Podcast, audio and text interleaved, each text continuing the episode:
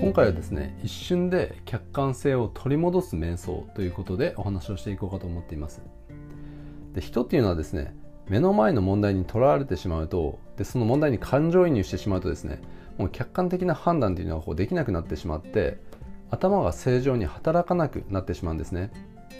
でそういう時っていうのはですねこう目の前の問題があまりにも大きな問題に思えてしまってでこう頭を抱えてしまったりですねこう絶望的な気分になったりもこう人ってするわけですよ、まあ、そういう経験ってないですか、まあ、僕あのたまにあるんですけどこういう時にですねどうしないといけないかっていうとまあ、とにもかくもですねまずあの冷静にならないといけないんですよね。で目の前の問題と客観的に向き合わないとこういけないわけですよ。だからできるだけ自分の感情をそこに介入させずに論理的にその問題について考えていく必要があるんですよね。なんでかっていうとこう感情と思考っていうのはこうシーソーみたいな関係になっていて感情が高ぶったまま物事を考えることって人ってできないんですよ。感情が高ぶったまま論理的にものを考えることってできないようになってるんですよね。だからそこになるべく感情を介入させずに思考の能力をぐーっと上げていく必要がある。っていうことなんですけどこれってなかなかできないんですよね。あの頭では分かっていてもそういった問題に捕まったり自分の感情にとらわれてしまうっていうのがまあこう人間っていう生き物なんで、うん、でもそうも言ってられないと思うんでそういった時にどうすればいいのかっていう一つのま考え方というか、うん、そういったものをちょっとお伝えしようかなというふうに思っています。でこういう時にどうすればいいのかというとですね一旦自分が抱えている問題の K の外に出る必要があるんですね。そしてその K の外から俯瞰した視野でその問題を眺めてみるんですよ。で K の外に出るとですねその問題とそれにまつわる自分の感情が切り離された状態なんで客観的にそれについて考えることができるようになるんですよね。でこの K の外に一旦出るにはどうすればいいのかというとですねまずはこれ自分のちっぽけさを知ることなんですよね。これあの自己卑下っていう意味ではないですよ。自分がちっちゃい人間だって思うんじゃなくて自分のちっぽけさを知るんですよ、まあ、ちょっともっと分かりやすく言うとですね自分が抱えてる問題のちっぽけさを知るんですよ、うん、で自分が抱えてる問題のちっぽけさを知るにはどうすればいいのかっていうとめちゃくちゃスケールが大きなものに触れるんですよ。そうすると自分が抱えてる問題だったり自分が直面してる問題があこれって今までこう囚われていたけどあこんなに大したことじゃないんだなっていうことがこう腑に落ちるというか分かるようになってくるんですよね。そうするとその問題と向き合っても冷静にそれについて考えることができるようになるんですよ。で僕ですねあの20代の頃もうこれ見よがしにもいろんなもののありとあらゆるものの影響を受けてたんで例えばあの読んだ本の影響とかですね本当もいろんな影響を受けてたんですけどその影響を受けた人の一人に星野道夫さんという人がいるんですね。この方の大自然を撮るカメラマンの方なんですけど、まあ、アラスカをベースにこう写真を撮ってた写真家の方なんですね。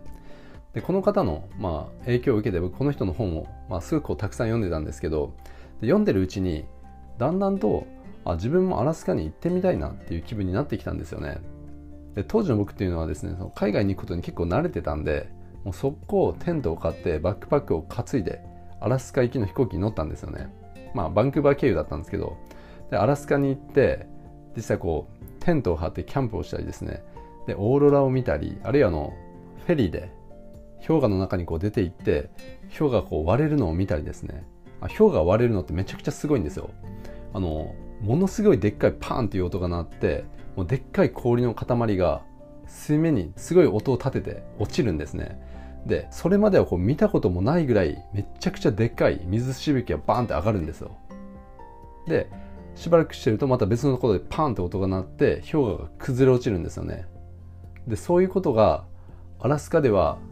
日常的にあるんですよ。あとはですねこうめちゃくちゃでかいザトウクジラがこう跳ねたりですね。これがアラスカの日常なんですよね。日常というか当たり前の光景なんですよ。で星野道夫さんがですね本の中で、まあ、こういうふうに書いてたんですね。これがあの僕の中ですごく印象に残ってて、まあ、正確にはどういう言葉を使ってたのかっていうのはちょっと覚えてないんですけどでもこういうふうに言ってたんですよ。僕らが東京とかそういったの都市で忙しくしている時もですねアラスカの海ではザトウクジラが跳ねているんですよ。で氷河がパーンって割れて落ちてるんですよね。で空を見上げるとですねオーロラが揺れてるんですよ。あちなみにですねこのオーロラっていうのもめちゃくちゃでかいんですよ。これ実際見ると。写真で見るとあの魚眼レンズみたいなので撮ってるんで写真の中にこう収まってますけど実際見るとですねもう何キロにもわたってオーロラって連続してるんですよね。でそれがすごいスケールで揺れてるんですよ。だからあれを見た時すごい感動したんですけど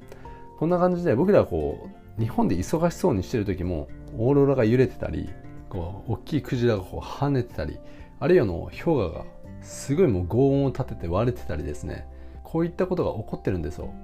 東京ですごく忙しくしてる時もそれとは全く違う時間っていうのがゆったりと流れててすごいスケールが大きい世界っていうのが存在してるんですよね。でこのことを想像できるっていうことがすごく大事だっていうふうに星野さんは言ってたんですよなんでかっていうと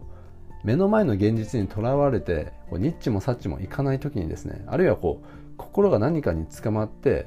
こう長期的な視点とかそういった俯瞰した視野を持てないでいる時にアラスカではそういった東京とは全く違う時間が流れてるんですよ。うん、でこういったことに思いを馳せた時にですね今自分が直面している問題がすごいこうちっぽけなものに思えてきたりもしますしそうなってくるとですねちょっとこう視点を上げてそこから感情を切り離してその問題について客観的に考えることができるようになったりもするんですよね。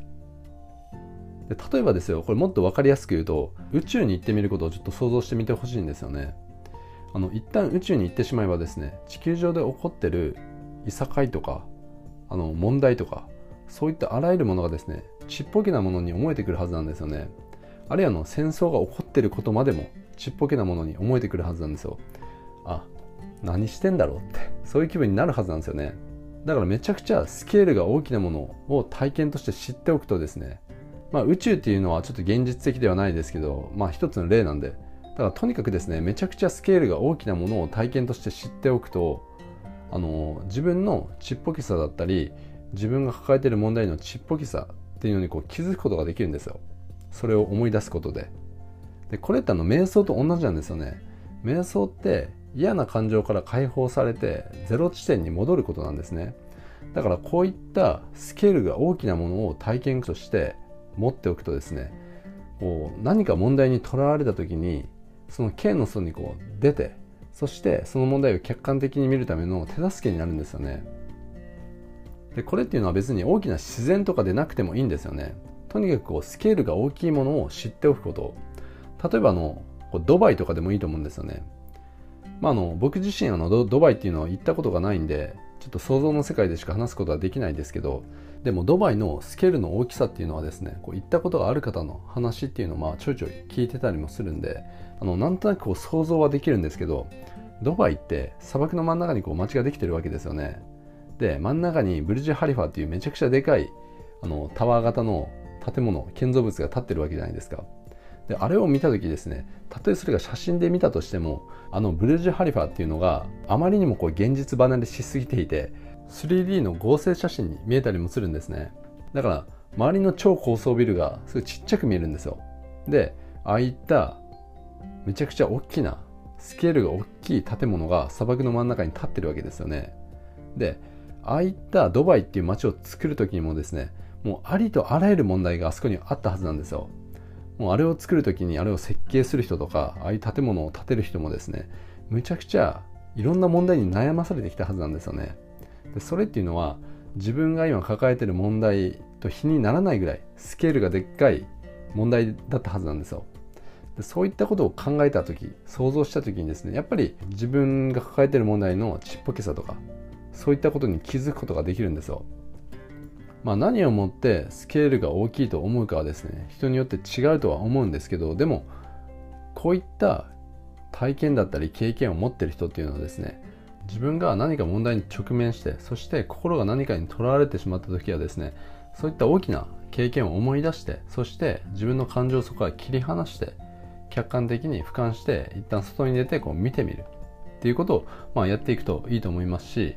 いまいち持っていないっていう人はスケールが大きな映画とか音楽とかそういったものにこう触れてみるといいと思いますね。自分が何かに捕まってる時っていうのは、うん、でできればですねそういったことを映画とかじゃなくて体験として自分の中に持っておくとあのすごくいいと思いますね。ということで今回はですね一瞬で客観性を取り戻す瞑想ということでスケールが大きいものに触れてみましょうという話でした。ということで今回は以上になります。